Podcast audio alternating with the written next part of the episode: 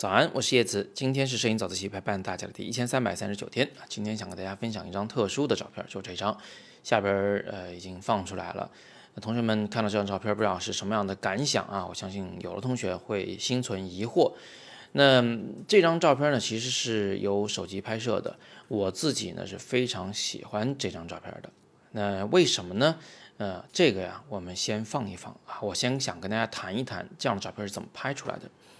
首先呢，它是手机拍的照片。当时呢，我是在缅甸的蒲甘，呃，四周都是佛塔啊，几十万座。那么，呃，我正在一个高塔上看日落啊。这个塔是三百六十度的啊，你可以向任意方向去观看、去拍摄。那这个时候呢，我就啊试着用这个手机来变焦啊，变成长焦甚至超长焦来拍照。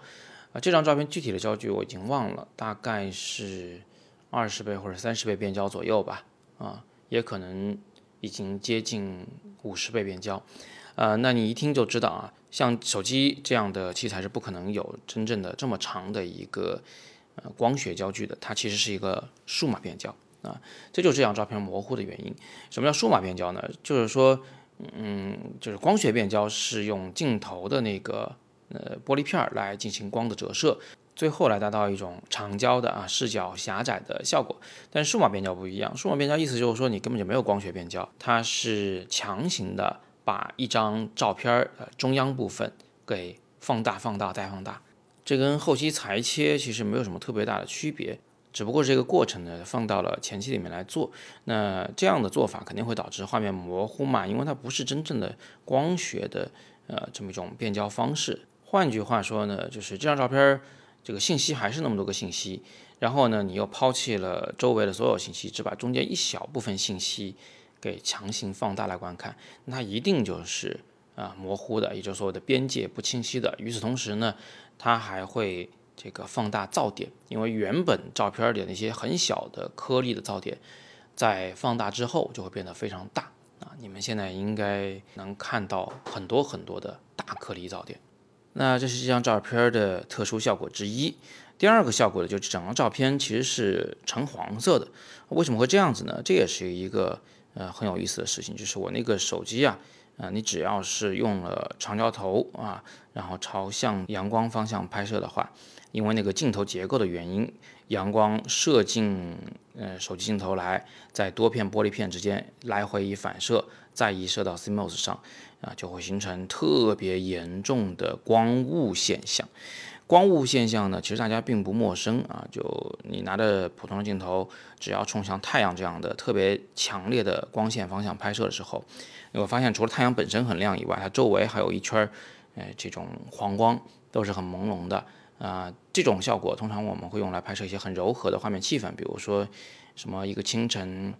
正准备去上学的孩子啊，正骑着单车上从一个街道上过，是吧？或者你拍一个特别这个柔美的姑娘，给他拍一点这种呃小清新的写真啊，那这个时候我们也经常会逆光，让阳光进到镜头里面来形成光雾。但这里都有个前提条件，就是你得朝向阳光方向，或者是说你要让强光啊直射进镜头里面来。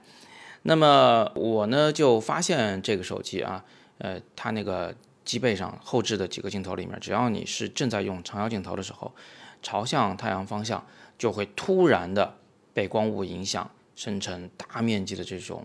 嗯橙色的画面。我觉得这个效果呢可以被利用一下啊，所以呢我就刻意的进行了数码的变焦，再朝向太阳附近的方向去拍摄，最后呢就出来这么一种。很像是油画的效果，我自己其实是非常喜欢这一批照片的。我大概在这拍了几百上千张照片，不同的构图、不同的佛塔、不同的方向。但是这张呢，我是呃相对比较喜欢的啊，因为它层次也很好啊，近处这个有深色的树，一层一层的变浅，然后到后来远处那两个佛塔，这个主体也是非常的明确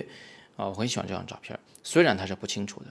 那么从今天的早自习里面呢？呃，我觉得我们至少可以学到两点啊。第一点呢，就是如果你一看到这样的照片儿，呃，就非常的排斥，那我想呢，你可以稍微的这个反思一下，自己是不是已经陷入到某种